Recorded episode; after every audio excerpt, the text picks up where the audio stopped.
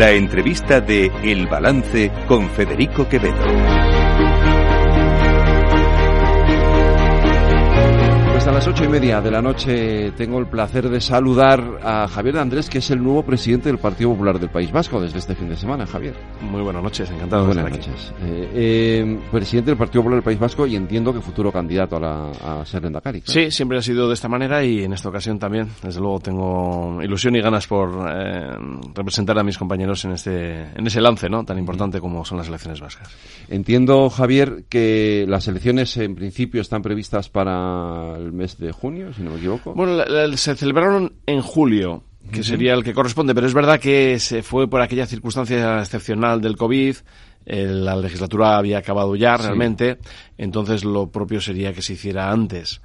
Y como resulta que coincide, coincidiría con las elecciones Sí. eh, autóno- eh, perdón, europeas, seguramente las anticipen para no coincidir con unas elecciones nacionales, porque el PNV cree que le viene mal, ¿no? El, el estar dentro de unas elecciones nacionales que polariza entre el PSOE y el Partido Popular. Eh, Javier, el PP en el País Vasco es verdad que siempre, eh, siempre decimos que está buscando el, el- el discurso, sobre todo eh, la, la forma de hacer llegar su mensaje a un electorado complicado y difícil. Sí, vamos a ver, nosotros hemos tenido una trayectoria que yo creo que ha sido pues muy de éxito, ¿no? Que ha sido la de defender un proyecto ético, ¿eh? de libertades, de igualdad, de derechos fundamentales.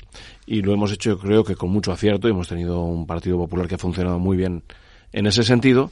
Y ahora nos encontramos con unos retos adicionales, ¿no? A eso, por supuesto, nosotros tenemos que seguir defendiéndolo con el mismo ahínco que siempre, pero ahora mismo nos encontramos con una situación en la que el Partido Nacionalista Vasco se ha incorporado a la órbita de Sánchez, ¿no? Y a la órbita de la izquierda, además en el momento de mayor radicalidad de la izquierda en España, ¿no? Ahí tenemos a un Sánchez que está coaligado con Bildu, que está con RC, que está con Podemos, y el Partido Nacionalista Vasco, pues, ha optado por sumarse también a ese proyecto, que tiene unas causas y unas consecuencias que nos perjudican realmente a los vascos, ¿no? Yo creo que eh, la izquierda no es el modelo que funciona en Euskadi.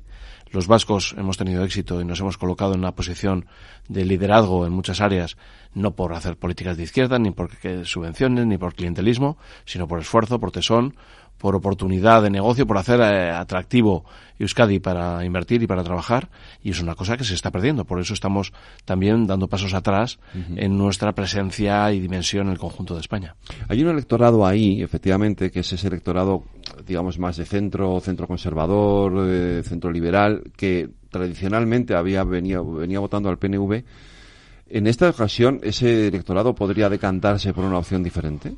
Tenemos que lograr hacer ver a um, ese electorado de centro derecha, sociológicamente pues parejo al que pueda tener el Partido Popular en el propio País Vasco o en otras comunidades, que sus problemas no los resuelve la política que el PNV ha emprendido con, con sus socios de izquierdas, ¿no? Eh, es un peligro para nuestra competitividad y para nuestro desarrollo. Prueba de ello es que ya en esta legislatura se han perdido 12.400 empleos industriales. Hemos bajado por primera de 20 del 20% de la población empleada en el sector industrial. Hemos llegado a estar en el 40%, ¿eh? o sea, la cifra es importante. Nos hemos encontrado con que hemos sido la comunidad autónoma que menos ha crecido de toda España, teniendo en cuenta que España estaba a la cola de la OCDE en crecimiento. Bueno, pues aún así el País Vasco ha estado a la cola de España, también ha estado a la cola de España en generación de empleo y la consecuencia es que antes éramos la comunidad con menos desempleo de España y ahora ya estamos los cuartos. ¿eh? Ya no somos la primera comunidad en ese ranking.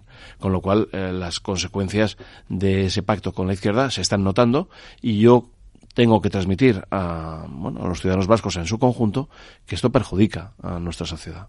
Es verdad que eh, en el País Vasco siempre hemos tenido esa percepción de que era la comunidad autónoma como más eh, eh, con, con más impulso económico y, y- y se ha producido este retroceso. Tiene que ver con, es- con ese pacto que, que dices tú de izquierdas.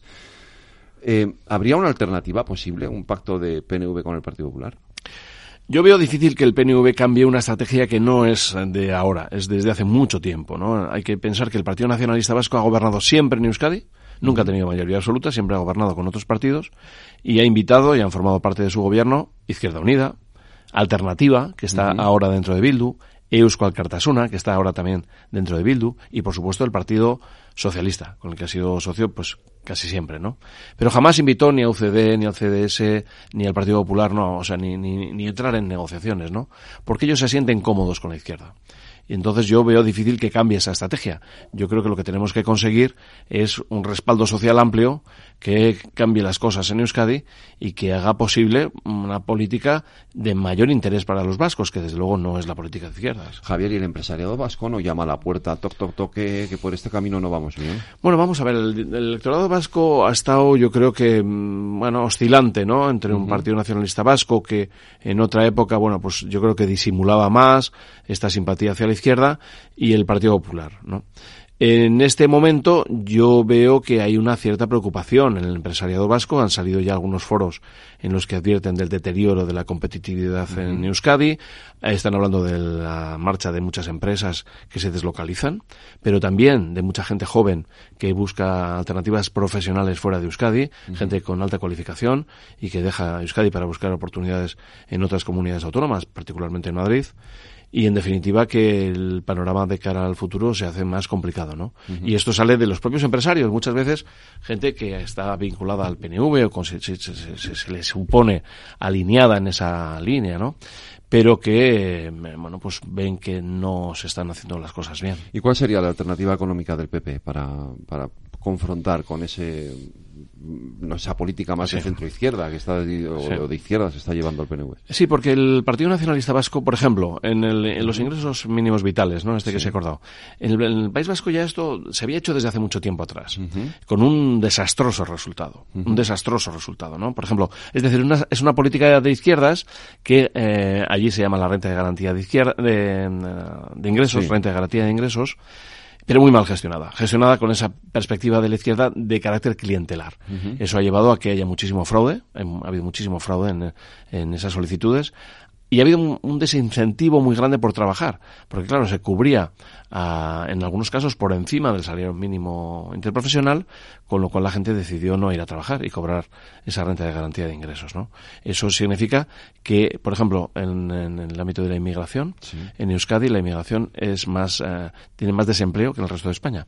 Es curioso porque estando Euskadi situado bien en las cifras de desempleo, sin embargo, en desempleo de inmigrantes está muy mal. Tenemos más desempleo, ¿no? Y también hay otros datos, como por ejemplo, que hay dentro de los parados, hay menos gente, la gente que estaría en disposición de trabajar, ¿no? En la población activa que no está empleada, hay menos disposición en la búsqueda de empleo. ¿Por qué? Porque se ha acomodado en, la en el cobro de un de una renta de garantía de ingresos que, como digo, está muy mal gestionada, que no, que no es exigente y que conduce pues a, un, a una situación de deterioro del mercado laboral. Digo por decir una, una cosa que es muy relevante que yo creo que en el País Vasco hay mucha gente que la sabe, pero en definitiva también se ha perdido una cultura del trabajo en buena medida, por eso tenemos más de la mitad de las huelgas en España se, se producen en Euskadi. Es una cifra insólita, ¿verdad? Es decir, ¿cómo es posible? Pues así es, más del 50% de las huelgas, de las horas de huelga en España, eh, se dan en el País Vasco. Hay una conflictividad laboral muy importante y algunas cifras como por ejemplo que tenemos la tasa de, absentismo laboral más alto de España también. Y esto, estas, estas cosas contrastan con lo que es la realidad histórica de los vascos, que es un pueblo trabajador, efectivamente muy comprometido con su empleo, con su empresa, con su compromiso profesional y que sin embargo se está deteriorando, ¿no? Con, con una política pues muy clientelar y que ha facilitado el, el salirse de, bueno, pues del, del compromiso que nos ha dado éxito a los vascos, que ha sido el trabajo. Eh, el cupo, eh, porque tradicionalmente en, el Partido Popular a veces ha habido alguna posición un tanto ambigua con respecto, con respecto al cupo. No, el, sistema de financiación vasco está contemplado en la Constitución. Nosotros lo vemos eh, una solución adecuada, está reconocido por el conjunto de los españoles. Y si es verdad que el PNV y el PSOE están actuando con una opacidad respecto a este asunto que, que no favorece una interpretación justa de lo que es el sistema, pero yo entiendo que realmente eh, es un compromiso que los vascos tenemos con el conjunto de España, es solidario en la medida que así se demande por parte de los presupuestos generales del Estado y lo que hacemos es asumir las cargas propias, ¿no? con, nuestros propios recursos, lo que representa un riesgo unilateral por parte del País Vasco, porque siempre vamos a tener que cubrir todo lo que el, Estado nos demande para el conjunto de los españoles. Em, el Partido Popular, volviendo otra vez a la actualidad política, porque em, es verdad que en el País Vasco el PNV siempre se ha apoyado en los partidos de izquierda, siempre ha sido con el Partido Socialista Euskadi, o como, como tú decías, con estos otros partidos. Sin embargo, el PP sí que ha facilitado eh, gobiernos del PNV. Pues mira, lo hemos hecho por esa convicción ética, ¿no? Para evitar que Bildu asumiera responsabilidades que entendemos que, bueno, bueno en cierto modo hasta nos avergüenza, ¿no? Que, entre los vascos podamos tener formaciones políticas de esas características que no se comparecen con un partido político democrático y esa es la razón que nos ha llevado a ello. También tengo que decir que mm, en muchas ocasiones con importante decepción, porque estamos viendo cómo el PNV se alinea con Bildu, por ejemplo, durante este fin de semana, en manifestaciones contra los jueces por sentencias que lo que judiciales que lo que hacían era defender la libertad lingüística, ¿no? Y, ha habido, bueno, pues es una participación del PNV y Bildu en esas concentraciones o en la ausencia, por ejemplo, del Partido Nacionalista Vasco en la jura de la Constitución, ¿no? Institucionalmente, pues una una cosa yo creo que verdaderamente injusta porque y, bueno pues mm, que marca esa línea del PNV de aproximación a Bildu porque parece que quiere disputarle los votos en el terreno de la izquierda radical ¿no? y creemos que el, que el PNV se, se equivoca y por eso digo que en ocasiones nos decepciona el haber apoyado al Partido Nacionalista Vasco en esas eh, ocasiones que lo hicimos para que no gobernara Bildu. Bueno, es que hay una confrontación ahí interesante, ¿no? Entre, entre el PNV Bildu, porque la alternativa o la posibilidad de ver a Arnaldo Tegui en, la, como Lendakari es cada vez un poco más próxima. Bueno, yo no lo veo porque entiendo que hay un pacto entre el PSOE y el PNV que va a prevalecer, ya lo tienen suscrito, es el que conduce a que el PNV apoye a Sánchez ahora en el gobierno de España y luego hará lo propio el PSOE en el eh, País Vasco, que además es una cosa que les conviene a los dos porque entre ambos suman la mayor parte de las instituciones en el País Vasco y principalmente el, el gobierno vasco, las diputaciones, los ayuntamientos de las capitales, etcétera, que con eh, que en otras sumas, por ejemplo, PSOE Bildu no se produce. Entonces, yo creo que indudablemente se va a reeditar el pacto entre el PNV y el Partido Socialista, en el cual es posible que no haya una mayoría suficiente y requieran de eh, bueno, pues eh, para algunas decisiones de otras formaciones políticas. Nosotros queremos estar ahí, desde luego, decidiendo, influyendo, no para estar en el gobierno, no tenemos ninguna inquietud por estar en un gobierno eh, participado por PSOE o por el PNV, que, con los cuales nosotros pues tenemos eh, muy importantes diferencias, pero sí que desde luego los eh, votos y la representación de la gente del Partido Popular va a servir para intentar dar un giro en la política fiscal, en la política de gasto, en la desastrosa ineficiencia del sistema administrativo vasco que ha conducido a que, por ejemplo, el sistema educativo o la mm, atención sanitaria sea la más cara de España y, sin embargo, no sea la mejor de España. O sea, dicho de otra manera, los votos del PP podrían ser una alternativa a Bildu. Bueno, desde luego todo el mundo sabe que la posición del Partido Popular mm, es la más eficaz para evitar que, haya gobiernos como el de Bildu o cosas semejantes. ¿Qué lectura hace el PP del éxito, entre comillas, que está teniendo Bildu en el País Vasco? Es verdad que hubo un tiempo, y recuerdo en las anteriores elecciones, que Podemos era como de pronto aparecía o no, resurgía como una fuerza mayoritaria entre los, sobre todo entre los más jóvenes y de pronto han desaparecido, se han diluido en esto de Bildu y Sí, sin lugar a dudas, el, ahí el Partido Nacionalista Vasco y el Partido Socialista han tenido un éxito importante, ¿no? Eh, han incorporado a Bildu a sus pactos y eso ha blanqueado a Bildu y lo ha convertido en una opción, pues que mucha gente que eh, cree en lo que están diciendo y haciendo el PNV y el PSOE, pues lo ve como un partido más con el cual puede confiar. Es decir, le, han hecho el trabajo realmente a Bildu entre el Partido Nacionalista Vasco y el Partido Socialista y estas son las consecuencias. Javier, eh, de cara a esas elecciones que entiendo que son unos meses, eh, el equipo, ¿cómo se va a conformar el Partido Popular del País Vasco y cómo se va a hacer todo el proceso para generar un, esa ilusión? Bueno, pues la verdad es que yo estoy muy contento en ese sentido porque hemos conseguido constituir un equipo que ha sumado el 97% de los apoyos del Partido Popular del País Vasco y además este es un resultado cierto ¿eh? porque fue en, unas urnas en voto secreto y tengo la satisfacción de que la gente tuviera la ilusión en que tenemos una capacidad y un proyecto que va a generar eh, expectativas y, y resultados en Euskadi. Y para ello cuento con gente muy mm, veterana, con ya mucha experiencia, que conoce el, propio partido y que conoce las administraciones vascas, como Esther Martínez, que va a ser mi secretaria general, que ya es mi secretaria general. Pero también hemos incorporado gente joven, eh, tenemos que ir formando el Partido Popular mm, del futuro inmediato, ya con personas que, que tienen una cualificación eh, personal y profesional importante que apuntan a una nueva forma también de expresarse, de poder llegar al público joven y en ese sentido también estoy encantado. Eh, yo sé que preguntar por Vox es complicado, pero, pero Vox sigue siendo ahí eh, una especie de mosca cojonera para el Partido Popular en el País Vasco. Bueno, pues vamos a ver. Lo que ocurre es que Vox es una mm, es una pena. Eh, es una pena.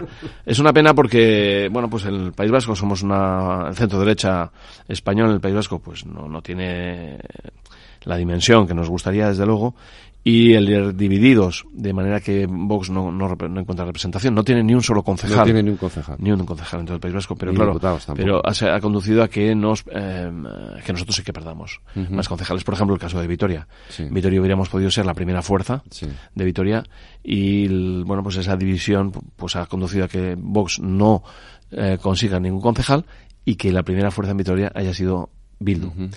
Entonces, por eso digo que es una pena que esos votos acaben de esa manera.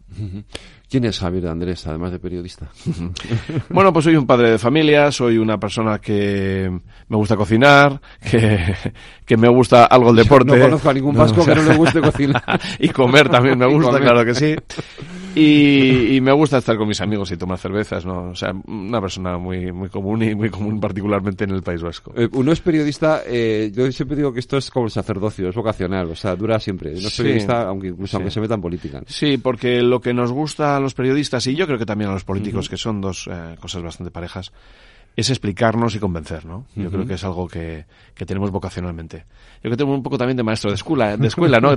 Tienes unas convicciones, unas ideas, un, un, conocimiento, entiendes que es un conocimiento y lo quieres expresar. Es verdad que el maestro de escuela, afortunadamente, no es tan ideológico, es más eh, objetivo, pero en el periodismo también es más objetivo que, que la política, pero coinciden en esa, ese afán de, de comunicar, de expresar, de contar lo que piensas y, y, y conseguir que la gente te escuche con interés. Javier Andrés, ha sido un placer tenerte aquí en los micrófonos de Capital Radio en el balance. Para mí también lo ha sido y siempre que lo Un abrazo, suerte y ánimo. Muchas gracias.